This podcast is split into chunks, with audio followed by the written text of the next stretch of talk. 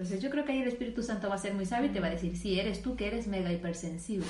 Entonces tú vas a, decir, a trabajar eso. Ok, entonces ya sé que no, no, no tiene nada que ver con el otro, soy yo. Hola a todos, bienvenidos a nuestro primer episodio de la tercera temporada de Échale Morro Podcast. Teníamos ganas ya de empezar, aunque enero se nos resistió un poco, estamos aquí con todas para empezar eh, en febrero. Yo creo que nunca es tarde. Hemos alargado las navidades un poco, así que, bueno, nuestro febrero realmente es nuestro enero. Sí, sí, es cierto. A ver, han sido cuestiones climatológicas. Filomena nos obligó a confinarnos, luego el frío, luego las navidades. Y Filomena se nos llevó la cobertura y esas cosas. Pero eso no Filomena nos inmovilizó con tanta nieve, aunque yo vivo en un tercero, no me dejaba salir. No me dejaba salir y ya las cosas no se podían hacer. No fluían, no, fluían, de la misma manera.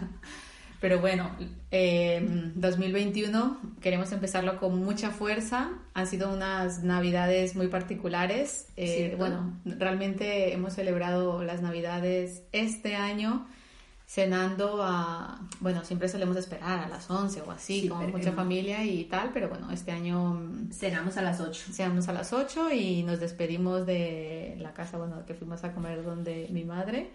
Eh, a las 11 de la noche. A las 11 de la noche es tarde. Yo creo que os fuisteis incluso un poquito antes, 10 y media o algo así. Sí, bueno, muy, muy, particulares. La verdad que yo creo que los niños al final aprovecharon mucho de poder eh, recibir los regalos eh, cuando no tenían sueño. Sí, no, además parecía eso cumpleaños porque todos, hay dos niños en casa, vamos a decir así, entonces todos los regalos eran para los dos. Entonces parecía cumpleaños y todo les tocaba a ellos. Es ahí cuando quieres ser niño y ya eres adulto. Exacto. Pero bueno, em, yo quería plantear aquí una, una cosa y es que cada vez que empezamos el año siempre nos planteamos metas. A mí este año me costó plantearme... Filomena también. Esas metas. Filomena es que tanto blanco Madrid me desconcertó. Pero, pero a la hora de plantearme esas metas, bueno, yo no sé si a ti te pasa, pero como que uno aspira alto, ¿no? Porque uno viene así como con unas expectativas altas y uno quiere, wow, no, este año sí me voy a forrar, este año sí me voy a poner buenota, este año, no sé, así como cosas muy grandilocuentes, ¿no? ¿No te pasa a ti? Sí, suele ser. Yo, yo reviso las del año pasado, a ver qué tal, cómo han ido, cuál se me queda en el tintero, pero sí que es verdad que hay algunas que que veo el año pasado y digo, ostras, no, no las he logrado todavía, están en proceso, otras ni siquiera me dignen empezarlas y que este año las vuelvo a poner, pero sí que es verdad que mm, quizás a veces, quizás a veces, tal vez, uno puede sentirse como frustrado, ¿no? Sí. Y eh, bueno, en, algunas de nuestras conversaciones reflexionábamos acerca de, eh, de esto, ¿no? De cómo plantearse metas es muy positivo porque te ayuda a dirigirte hacia algún lugar en concreto y saber día a día hacia dónde vas o qué estás, por lo que estás trabajando, por lo que quieres lograr. Pero si mm, quizás no llegas a ser tan disciplinado, puedes llegar a frustrarte, ¿no? Sí, o, si son metas que, vamos a decir así, que no son realistas o que no dependen al 100% de ti, pues también te genera una frustración. Por ejemplo, ¿cuál metas no dependen 100% de ti?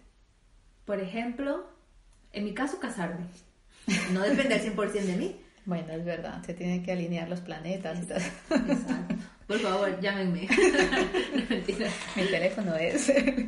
Eh, bueno, puede ser, es verdad, es verdad. Que tienes que hacer un trabajo quizás de, de paciencia, ¿no? Y de esperar un tiempo más y, y seguir trabajando. una nómina muy jugosa, pues al final tú puedes aplicar a muchísimos trabajos pero pues la nómina jugosa, pues no sé, no está al 100% en tu mano. Sí, es verdad. Y si tienes familia, quizás eh, poner algunos objetivos en cuanto a los hijos. De este año me gustaría trabajar en mis hijos ciertos aspectos o ciertas virtudes y si no logras tener el fruto deseado, pues sí que es verdad que te puedes frustrar un poco. Pero bueno, hablábamos acerca como de la frustración que pueden producir si no las planteamos de la manera correcta y dos, eh, acerca de que hay eh, objetivos o metas que no siempre se ven y puede parecer que como no se ven no son demasiado importantes, ¿no? Por ejemplo, e, esa familiar, ¿no? Yo el año pasado me propuse pasar un poco más de tiempo con mi familia en cuanto a tiempo de calidad y quizás esa es una meta que podemos pensar que como no se ve en cuanto a la gente o al logro o al logro en concreto de uff este año me he comprado un coche yo qué sé o este año me voy a comprar una casa o este año voy a ganar el doble del año pasado quizás esas cosas se pueden ver un poco más tangiblemente en cuanto a nosotros mismos y en cuanto a la gente no pero quizás esas cosas como más interiores de voy a pasar más tiempo con mi familia son metas que se trabajan a nivel, bueno, dentro de casa, ¿no? y que quizás no se notan hasta dentro de unos años, porque bueno, yo pienso en mí, ¿no? Y digo, bueno, voy a tener un poco más de tiempo de calidad con mis hijos. Y aunque sí que lo tuve, eh, no es un resultado de a final de año, puedes decir, uy, no, mis hijos están súper cambiados, o sea, súper amables, súper no, estudiosos. O decir, bueno, empecé pasando 10 minutos y ahora paso 10 horas con ellos y como si nada, tampoco es una, una cosa muy medible. Sí, pero que son importantes, ¿no? Entonces, eh, hablábamos con Vero acerca de cómo en ocasiones hay objetivos o metas que son muy importantes y que están enfocados hacia la vida interior, pero que no se los valora demasiado porque Em, no tienen quizás un resultado muy visible, ¿no? Pero que son súper importantes trabajar. No sé si algunos de vosotros os habéis planteado trabajar en vuestro carácter, en el sentido de eh, voy a ser más paciente con Juanita, ¿no? Y, y, Juanita es que me saca las castañas o me saca hoy el... El coraje. El viejo hombre que llevo dentro. Pero este año voy a intentar ser mm, más paciente, ¿no? Yo imagino que muchos sí, otros no lo sé, pero creo que, que son metas que, que, sí que son importantes trabajarlas. Sí, yo el año pasado, de hecho, ya tenía, ah, sobre todo para finales del año pasado, me di cuenta que era muy importante eh, poder construir una vida interior sólida, ¿no? Entonces, este año, ante la expectativa de tener que rellenar esa hoja en blanco de las metas y demás, yo eh, en intimidad con Dios le decía, no quiero hacer una lista de metas que se vaya a quedar en el tintero porque me parece que son inalcanzables. Entonces, meditando en algo que sí que me apetecía hacer y que creo que es muy importante, eh, en mi caso yo creo que es extendible también para toda la población mundial, es en el hecho de poder trabajar en nuestra vida interior, que es lo que comentaba Caro, ¿no? ¿Y qué son estas como metas, por así decirlo, ¿no? Como por aterrizar un poquito estos términos. Por ejemplo, yo me puse en mi lista de este año eh, meditar todos los días 10 minutos.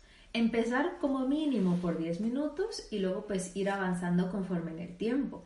Eso es una meta, em, vamos a decir así, que nadie la ve, que es tú en la intimidad de tu casa, porque además la meditación requiere un silencio, un aislamiento y, y, nadie más lo va a ver. Pero yo creo que se va a notar en el día a día, porque una persona que medita, una persona que está calmada en sus pensamientos, trae también un entorno como de tranquilidad a las personas que, que nos rodean, ¿no? Y, alineada como a esas metas también una, una vida espiritual un poco más profunda, ¿no? Una lectura de la palabra más detenida, el estudio, que al final son cosas que, que te fortalecen, incluso leer libros que enriquezcan más esa vida espiritual. Entonces, yo estaba eh, como muy contenta porque son metas que sí que me apetecían y creo que son eh, alcanzables y sobre todo que, como antes no decíamos, sí dependen de mí, en este caso al 100%, o en, algunos casos de Dios, porque pues el leer la Biblia y el que lleguen esas revelaciones creo que es el trabajar en hacer equipo con, con Dios, ¿no? Sí, estaba pensando en, en, Bueno, en enero hemos estado reflexionando acerca de esto y pensaba que nosotros al final somos cuerpo, tenemos un alma donde están albergados pues nuestras emociones, nuestra voluntad, nuestro intelecto, pero también tenemos un espíritu. Entonces creo que debemos crecer en estos aspectos, ¿no? Yo tengo que cuidar mi cuerpo, tengo que hacer ejercicio y tengo que alimentarme bien porque ya no solo por una cuestión estética, sino por una cuestión de, que, de, de, que el cuerpo es el templo del Espíritu Santo. O sea, pienso en que el Espíritu Santo eh, no reside en mi espíritu ni reside en mi alma, sino que reside en mi cuerpo, ¿no? Mm, Entonces, pues mm, a mí me gustaría, pues bueno, si yo soy inquilino, tener una casa limpia, una casa bien, luminosa, eh, tranquila. Ahora que lo planteas así, somos el casero del Espíritu Santo. es nuestro inquilino. Es nuestro inquilino, ¿cierto? Entonces, ¿no? Eh, por un lado, ¿no? Crecer en ese aspecto, luego también en una parte espiritual, porque obviamente el Espíritu Santo ministra mi espíritu, ¿no? Y, y, es como esa conexión, por decirlo de alguna manera, por donde me acerco a Dios, me acerco a Jesús, pero luego también es importante que podamos tener un crecimiento emocional, un crecimiento almático, y ese crecimiento almático pues se traduce en un crecimiento intelectual, en un crecimiento de mi voluntad, que hablo quizás del dominio propio, ¿no? de la capacidad de autorregularme o de controlar los impulsos. Y también hablo de un crecimiento del corazón, de un crecimiento emocional. Entonces, me gusta mucho y es algo que oro siempre que oro por mis hijos. Digo, Señor, que mis hijos crezcan como lo hacía Jesús, en gracia para con Dios, para contigo, para con los hombres, en estatura, ¿no? Físicamente se refiere, y en, estatura y... Ay, se me olvidó la otra. en, estatura, en, en gracia. En gracia. No, no, espérate, que, me, que, se me ha ido la idea.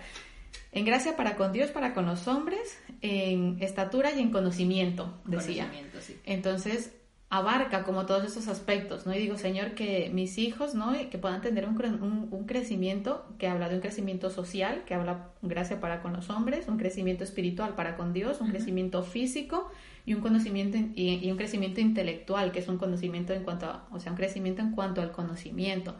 Entonces, pensaba, eh, no, justo esta, este fin de, de año, en enero, nuestro amigo Alex, Alex, Alex Floril, que pronto, a ver si pronto le tenemos aquí, le tenemos ya en el... Eh, Gracias, Alexito. En las, en las listas de, invitados.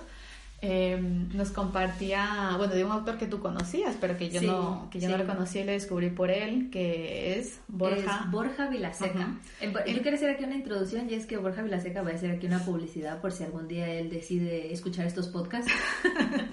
es que, eh, bueno, en esta, en esta no meta... Nos reíamos como Sara en esta meta de, de, buscar conocerme a mí mismo, yo en el enneagrama soy el número 6, entonces bueno, él es un experto en enneagrama, entonces me empecé a conocer, empecé a escuchar todos los vídeos en los que son súper interesantes y por eso le conocía. Pero luego llegó Alex con este vídeo.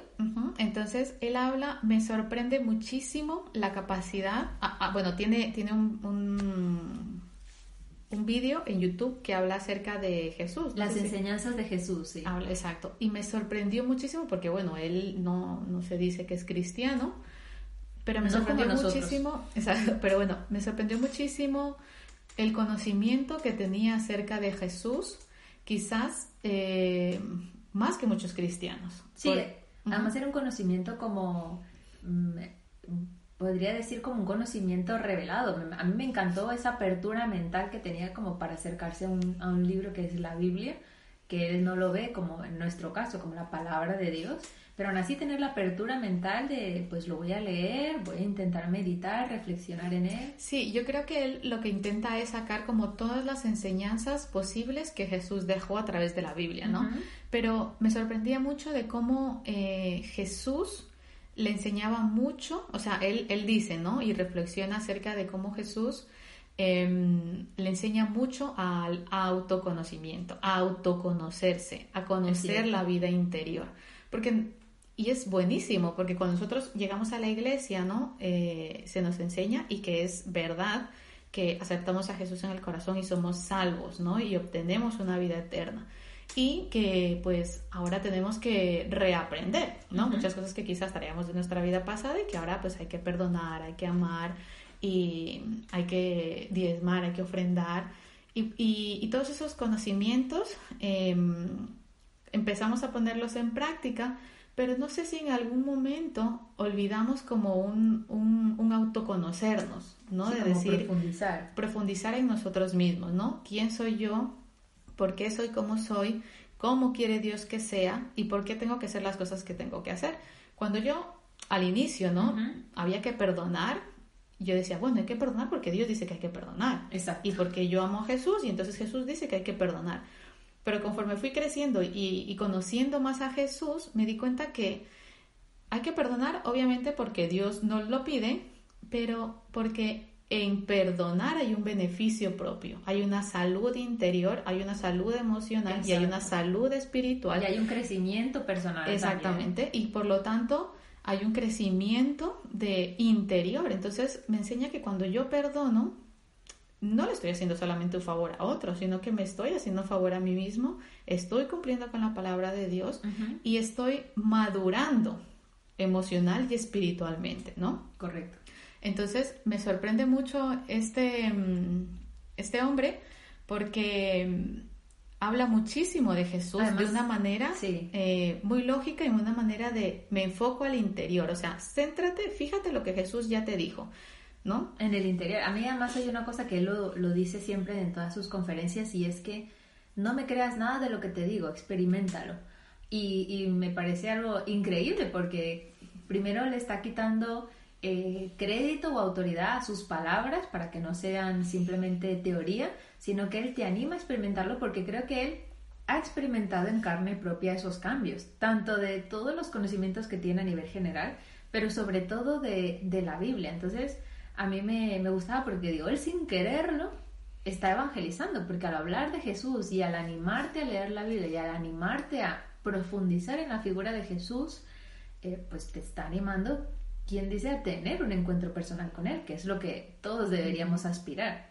Yo creo que mm, al final, aunque, o sea, cuando, si tú te acercas a la Biblia, si no eres cristiano, ¿no? Tú te acercas a la Biblia como de pronto una parte histórica, pero tienes un deseo de buscar o de conocer a Jesús o el personaje de Jesús y de escudriñar cuáles fueron sus enseñanzas, creo que tarde o temprano te encuentras no con Dios, en el sentido en el que quizás tienes una apertura espiritual y, se revela, ¿no? La palabra a, tu vida. Creo que es más fácil hasta identificarte con Jesús y dejarlo de ver como esa deidad que vino a la tierra a rodearse con la plebe, sino que empiezas a entender que, ostras, él también era humano, también tenía hambre como yo, también se enfadaba con la gente, también se reía y entonces es como más fácil identificarte con, ese Jesús al que, eh, que, es nuestro modelo, ¿no? Que todos aspiramos a, a ser como Él. Exacto. Entonces, bueno, una, una de, las, de las reflexiones de, enero han sido esas, ¿no? Proponernos o tener objetivos que no solo sean materiales, que está muy bien, porque hay que avanzar y prosperar, sino también tener objetivos que sean de un crecimiento interior, ¿no? Porque, bueno, y personal. Nosotros nos planteamos, ¿no? Yo me planteo pues objetivos a nivel académico, objetivos a nivel profesional, objetivos a nivel ministerial, ¿no? El grupo vida, la gente del discipulado, tal, objetivos a nivel familiar, eh, financieros, pues, pues todos los tipos de objetivos que hay. Y los objetivos personales, ¿no? Pero creo que, que es súper interesante decir, este año me voy a conocer Mm, más de lo que creo que me conozco. Me voy a presentar a mí mismo. Me voy a, voy a presentar a mí mismo y voy a intentar no asustarme. Pero mm, acerca, bueno, cuando hablabas de meditar, también me lo he propuesto. Digo, voy a, voy a meditar en... Y, meditar no es ponerte en, la actitud om, ¿no? Y el mantra, así de fondo. Sino tener un tiempo de escucharte a ti mismo, ¿no? De tener paz, de tener calma, de no ir corriendo a todos los lugares, el estrés, el tal, sino decir, bueno, voy a tener un tiempo de... De quietud. De quietud y de paz. Eso es. Que tanta falta nos hace y que tan difícil es en el día a día. Más cuando tienes hijos. Y además que es algo además, es algo además, además, además. es algo que también está en la Biblia, porque la Biblia nos invita una y otra vez a meditar, en esto meditar. Porque yo creo que en esos tiempos de quietud, donde uno consigue tener esos momentos de paz y de lucidez, es cuando meditando en la palabra de Dios te vienen estas pequeñas reflexiones, revelaciones, aclaraciones de lo que sea que, la Biblia te quiere dar.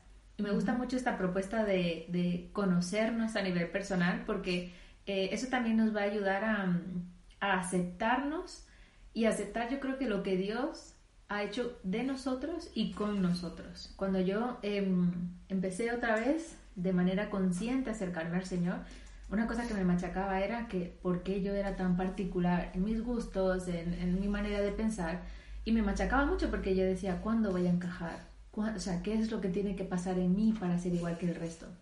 Hasta que un día Dios me dijo, a ver, yo te creé así. Entonces, particular. el particular, exacto. Entonces, el poder llegar a esa reflexión y a ese momento donde Dios me dijo, yo te hice así, no quieras cambiar lo que yo hice, en ese momento hubo como paz y dije, ostras, o sea, el Señor está feliz en cómo soy y en lo que me hizo. Obviamente todos tenemos que cambiar y mejorar. en tu personalidad, ¿no? Quizás en mi personalidad, en base, era algo que Dios había hecho. Pero eso no llegó hasta que yo no reflexioné y dije, bueno, Señor, ¿esto qué es? ¿Esto es de ti? ¿Esto no es de ti? ¿Agradezco esta manera tan particular de pensar o me quejo y la cambiamos? Entonces, bueno, eso es parte de ese conocimiento. Yo creo que hay cosas que van a cambiar a nivel interior y va a ser eh, otra manera de afrontar la vida. En segunda de Pedro 5 dice, en vista de todo esto, esfuércense al máximo por responder a las promesas de Dios complementando su fe con una abundante provisión de excelencia moral la excelencia moral con conocimiento, el conocimiento con control propio, el control propio con perseverancia, la perseverancia con sumisión a Dios, la sumisión a Dios con afecto fraternal y el afecto fraternal con amor por todos. Esto me habla de, un crecimiento interior puro y duro, porque no nos dice que tenemos que responder a las promesas de Dios con una casa, con el título universitario, luego con cinco hijos, luego con el megasueldo. cinco grupos vidas y luego con el megasueldo. No, no, no. Que todo eso está bien. Que o sea, las otras cosas están bien porque son un proceso de crecimiento. Pero aquí Pablo dice que tenemos que esforzarnos al máximo por responder a las promesas de Dios y que nuestra fe esté complementada con una excelente provisión moral, ¿no? Con una, no, con, una con una abundante provisión de excelencia moral, ¿no? Con conocimiento. Entonces creo que cada vez va subiendo de nivel. Esa excelencia moral que, es, que yo la interpreto como, quizás como una sabiduría para decidir, ¿no? Para tomar buenas decisiones, para actuar, bien, con, una, con un conocimiento, ¿no? O sea, necesito conocer qué es aquello que Dios me pide para poder tomar decisiones correctas. Y luego dice control propio, ¿no? O sea, dominio. Dominio, ¿no? bueno, sí, control propio dice esta, esta versión. Y luego habla de perseverancia y que la perseverancia con sumisión a Dios, ¿no? Y esa sumisión a Dios con afecto fraternal y el afecto fraternal con amor por todos. Es como que me dice que tengo que responder a, en mi reflexión, ¿no? A las promesas de Dios con, con sabiduría, teniendo conocimiento de lo que Dios me pide, teniendo dominio propio, siendo perseverante, eh, sujeto a Dios y todas estas cosas con un amor fraternal y amor por otros. Es decir, mm, todo este crecimiento interior, sí. o sea, tengo que trabajar en el interior para lograr todas estas cosas, que todo esto es, es trabajo interno, puro y duro. Además, antes también comentábamos. Y todo esto con amor por los demás, porque de nada me sirve que sea un súper, yo qué sé, eh, sábelo todo, ¿no? Y, y, me sé todos los versículos de la Biblia, si al final no, no amo, ¿no? Si al final no, no puedo amar a otros.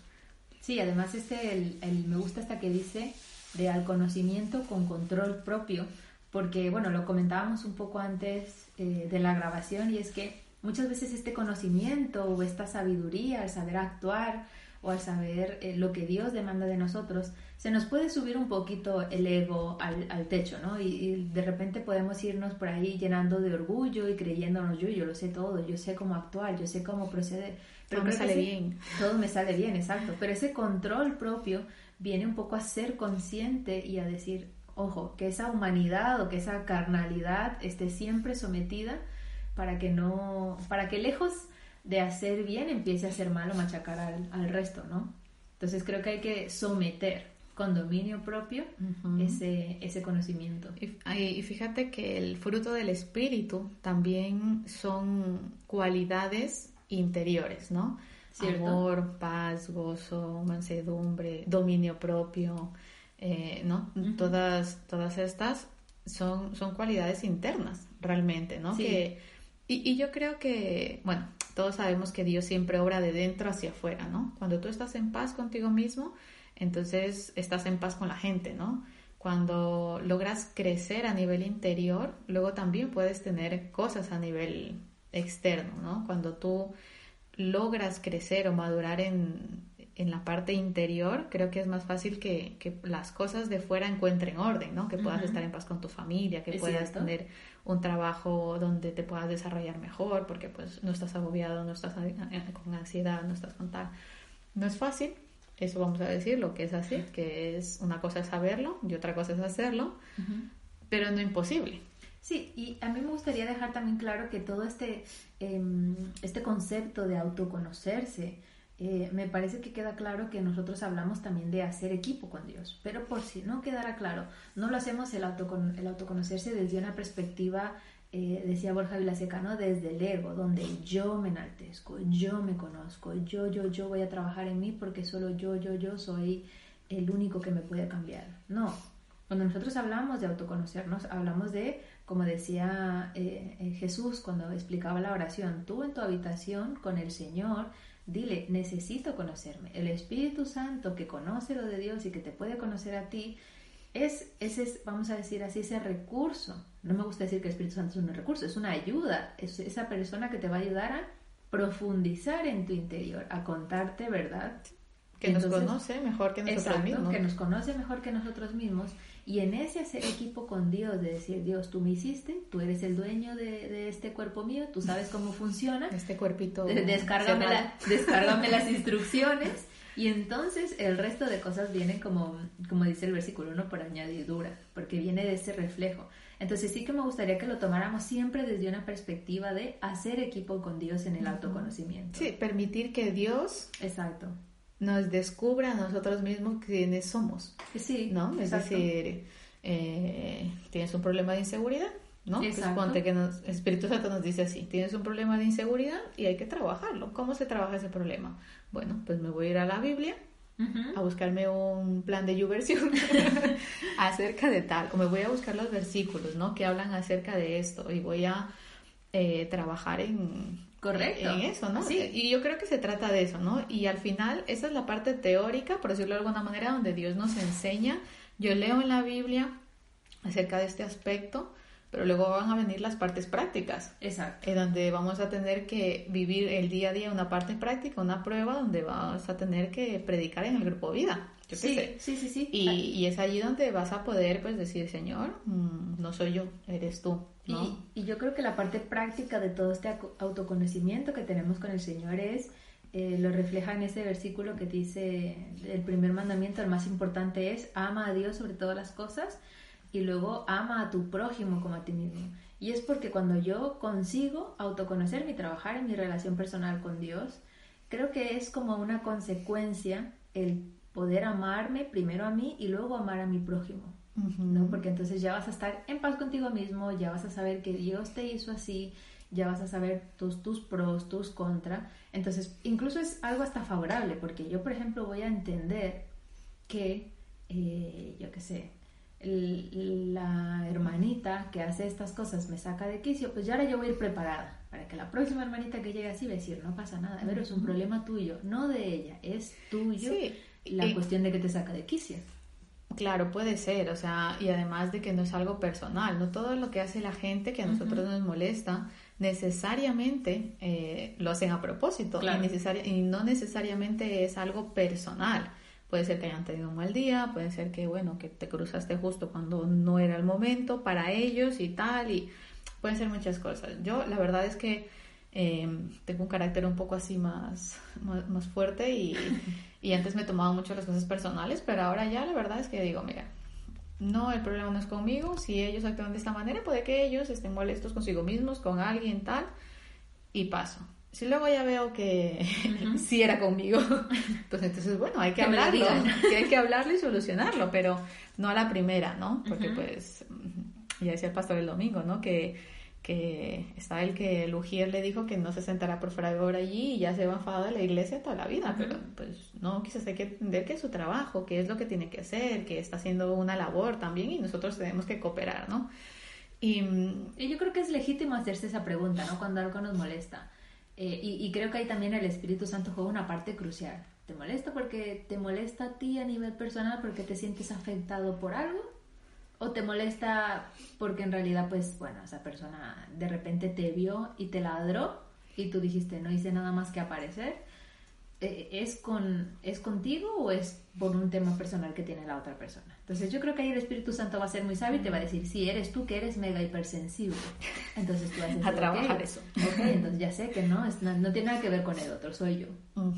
Sí, y mm, tenía una idea en mente y se me ha ido. Vuelve, vuelve. Si no, para el siguiente podcast. Si no, para el siguiente podcast. Se me ha ido totalmente. La tenía, la tenía en la punta de la lengua. Cuando se imaginó a la hermanita ladrando, se le pasó. bueno, pues nada, ya no, no me acuerdo. Cuando me acuerde, lo, y si me acuerdo ahí la, la, digo. Lo pones en los comentarios, si no. Eso es.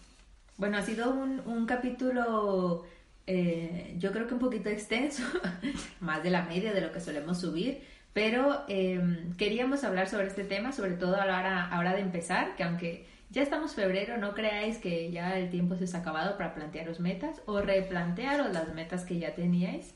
Entonces todavía estamos a tiempo de redireccionar y os animamos a que em, podéis repasar vuestra lista de metas y podéis profundizar un poco más. Si no habéis puesto tantas a nivel interior o a nivel em, personal, que os animéis a añadir alguna. ¿no? Tampoco tiene que ser ahora todas, ¿no? Cambio de carácter, ser como Cristo, cosas así tan intangibles, pero detalles, ¿no? Pasar más tiempo con mi familia, eh, orar, meditar, leer la palabra de esta manera. Y yo creo que al final los resultados los vais a notar, vosotros más que nadie y, y vuestro entorno, porque yo creo que vais a estar más felices. Ya me acordé, ya me acordé. Bueno, dile, dile era que cuando hablabas acerca de la importancia de, de estar bien con los demás, eh, leí alguna vez en un, en un libro de, de, liderazgo que hablaba eh, de que Dios nos hizo seres gregarios, ¿no? Para estar con otros, para estar rodeados. Entonces hablaba como de tres niveles. Uno, que era la dependencia, ¿no? De la gente, que este era un nivel un nivel como básico o, casi dañino cuando eras un adulto. Los niños al final tienen dependencia de sus padres y eso es bueno, ¿no? Pero con respecto a la gente, cuando tú dependes, tú como adulto dependes de tu pareja o dependes de tus hijos o dependes o a nivel físico, o sea, a nivel quizás eh, laboral, laboral sí. o a nivel emocional, decía que este era un nivel el más bajo, ¿no? Como el dañino, que luego uno tiene que intentar crecer, ¿no? O madurar para llegar a ser no dependiente, sino independiente, que este era un nivel más alto en donde ya no dependes de los demás para poder desarrollarte, para poder ser feliz, para encontrar plenitud, porque ya pues has crecido, ¿no? Entonces ya... Tiene lógica. Eso, ¿no? Pues ya, ya has crecido un poco más, ya has madurado, pero y él decía que este es el nivel en nuestra sociedad, ese es el nivel óptimo, él decía, ¿no? Porque yo, la gente trabaja, la gente crece, la gente estudia, pues no para ser dependiente, sino para ser independiente y ellos pues poder hacer lo que por sí solos, ¿no? Ser autónomos. Pero me gustaba mucho porque este hombre decía que hay un nivel superior, que es el nivel que eh, enseña Cristo, que es no la dependencia, no la independencia, sino la interdependencia. Y eso es que no dependo de los demás, sino que ahora necesito a los demás para poder relacionarme, ¿no? Con ellos, para hacer equipo, para poder trabajar. Para poder construir. Para poder construir. Ya no soy independiente, no necesito de nadie, soy solo yo, soy el mejor, sino que ahora digo, necesito de la gente para poder crecer, ¿no? No para poder ser autónomo, sino para poder avanzar. Y, y realmente es así, porque cuando tú vas a un trabajo, al final necesitas hacer equipo. Cuando vienes a la iglesia, digo, necesitas hacer equipo. Y creo que en tu familia necesitas hacer equipo, ¿no? Entonces creo que no podemos llegar a ese nivel de interdependencia, porque Jesús dijo que teníamos que amarnos a nosotros mismos y amar a los demás, ¿no? Ayudar a los demás, entregarnos por los demás, servir a los demás. No podemos llegar a ese punto si primero no somos de alguna manera maduros, ¿no? A nivel personal.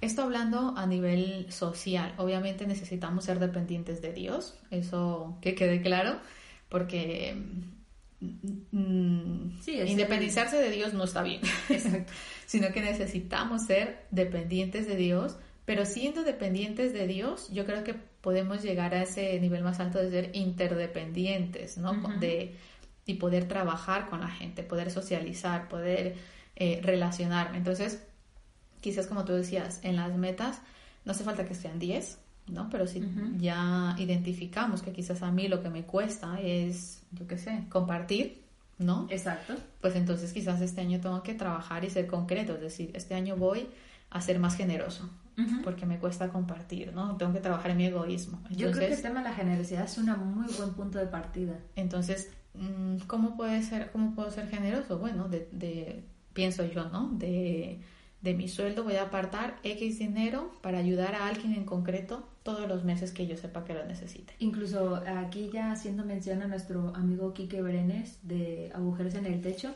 él decía que practicaba un tipo de generosidad que era ser generoso con sus palabras. pues, nosotros tenemos relacionado la generosidad con lo económico, pero me parece también muy mm, un reto, es un reto, el poder ser generoso con nuestras palabras y que sean auténticas. No como decimos aquí en España, ser pelota por ser pelota, sino de verdad de decir, te honro, te, te felicito, te, te digo de verdad que está muy agradable y, intentando ser sinceros, exacto. Fíjate que el otro día vi estaba bueno en Instagram y vi a alguien que no era nada cristiana y dice que ella tiene una práctica que es ser generosa, eso, con sus palabras, eh, con sus deseos, decía ella. Decía que, no sé si era el domingo, cada sábado, cada domingo ella se sentaba en un parque y cuando la gente pasaba, ella les regalaba buenos deseos, que me parece algo curioso. y yo digo, pero ¿cómo hace eso? O sea, les regala algo, decía ella. Y yo digo, ¿qué, ¿pero qué será? ¿Que compra algo y luego a X persona va y se lo, lo reparte por ahí? No, la cuestión era que ella se sentaba en el parque y si veía a un niño, era como una especie de bendición, pero ella no la llama así, sino que ella dice que le regalaba buenos deseos. Por ejemplo, deseo que crezcas sano y fuerte. ¿no? Que tengas una buena familia. Si pasaba un anciano, ella le decía, pues deseo que tengas unos hijos que te cuidan, que te aman. Eh, y me pareció súper curioso, porque pues los estaba bendiciendo sin saberlo. Porque los estaba bendiciendo sin saberlo y es que al final eh, las palabras tienen poder, seas cristiano o no seas cristiano, creas en Dios o no creas en Dios, tus palabras tienen poder, ¿no? De vida, de muerte. Exactamente, entonces si tú a alguien le dices que ojalá le vaya mal, pues probablemente le va a ir mal, porque tú estás maldiciendo, ¿no? Pero qué fuerte esto, porque encuentro muchos recursos bíblicos eh, que hoy en día se ponen en práctica para el crecimiento personal, ¿no? Ahí quizás, bueno, se acercan, puede que se acerquen un poquito más a, a Jesús, porque me, van a decirle, pero si esto ya lo enseña Jesús en la Biblia, o sea, lo único que te hace falta es aceptar a Jesús. pero pero es muy bueno. Y, a veces digo, mm, tenemos tantos recursos en la Biblia para poder encontrar plenitud y más con el Señor, más con Jesús, y los pasamos por alto. Sí, o incluso el poderlos compartir con alguien y, sin decirle, ¿no? Que son, vamos a decir así, del Señor, que van a traer vida y, tranquilidad a, su, a su desarrollo personal, como el, hecho este de utilizar las palabras, de ser generoso con sus palabras, o el hecho de ser amable, o el hecho de siempre, eh, de primero pensar en el otro en lugar de ti mismo, como, como yo el único y el que se merece todo, sino el poder dar prioridad a los demás, son al final principios bíblicos que, la, que Jesús y, Dios nos anima a practicar, pero que luego nosotros los encajamos, ¿no? Bueno, sí, que tengo que amar a mi prójimo, pero eso solo, claro, si eres cristiano, si tienes fe y si amas a Dios. Y es abstracto a veces, no amar a mi prójimo yo alguna, a mí me gusta ser muy concreta, ¿no? Y yo digo, bueno, cuando alguien me encuentra en una situación complicada con alguna persona, eh, siempre hago un trabajo que ahora ya me sale un poco más, más, natural, pero al inicio era voy a intentar pensar bien, no voy a pensar mal. O sea, ¿por qué hizo esto? ¿Porque quería chincharme? ¿Porque ella sabe que no me gusta? No bueno, voy a intentar pensar bien de esa persona. Quizás tuvo un mal día, quizás no sabía que yo iba a hacer esto, quizás no sabía que yo iba a estar y por eso tal. O sea, intentar pensar bien de una persona es un trabajo interior. Sí, total. Donde uno tiene que decir, mm, no pienso solamente en mí y en cómo me ha hecho sentir a mí, sino que eh, voy a darle el beneficio de la duda, ¿no? Y eso pues te ayuda a enfadarte más tarde. enfadarte menos, enfadarte menos. A enfadarte menos o a no estar tan predispuesto a quizás, ah, claro, es que ahora ya me miro mal y el siguiente domingo me sigue mirando mal. Y el siguiente fíjate que a mí al inicio, eh, bueno, no sé si lo he contado alguna vez, la gente me decía, alguna amiga, que ahora ya somos muy amigas, me dicen, yo pensé que te caía mal. Y digo, ¿pero qué dices? Dice, sí, sí, porque tú siempre, tú siempre me mirabas mal.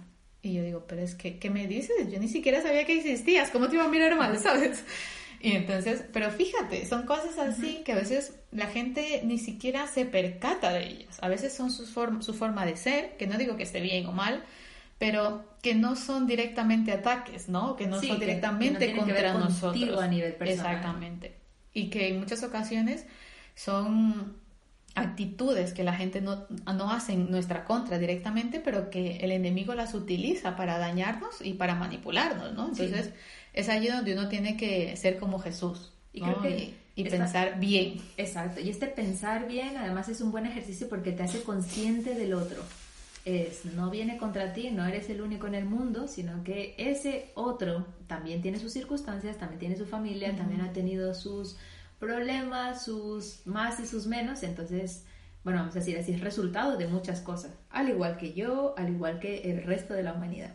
Entonces eso nos ayuda a no, a no tomarnos todo de, de manera personal.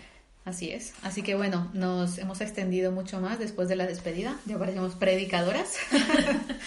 Pero nada más, queríamos contaros esto que, que, inquietaba nuestro corazón y que nos gustaría que, que os sirva, que os bendiga y que podáis poner en práctica, que es pues nada, decidiendo qué cosas a nivel interior sabéis que no os funcionan demasiado bien y que os gustaría trabajar en ellas y que podáis hacerlo. Así que si tenéis alguna duda o comentario, o lo que queráis decirnos, pues podéis hacerlo. Nos escribís un mensajito no, en nuestras redes sociales. Eso es, un DM o, con, los comentarios. un comentario, ¿vale? Con, con, lo que queráis. Y si creéis que puede bendecir a otros lo que comentamos aquí, pues si lo compartís nos ayudáis un montón.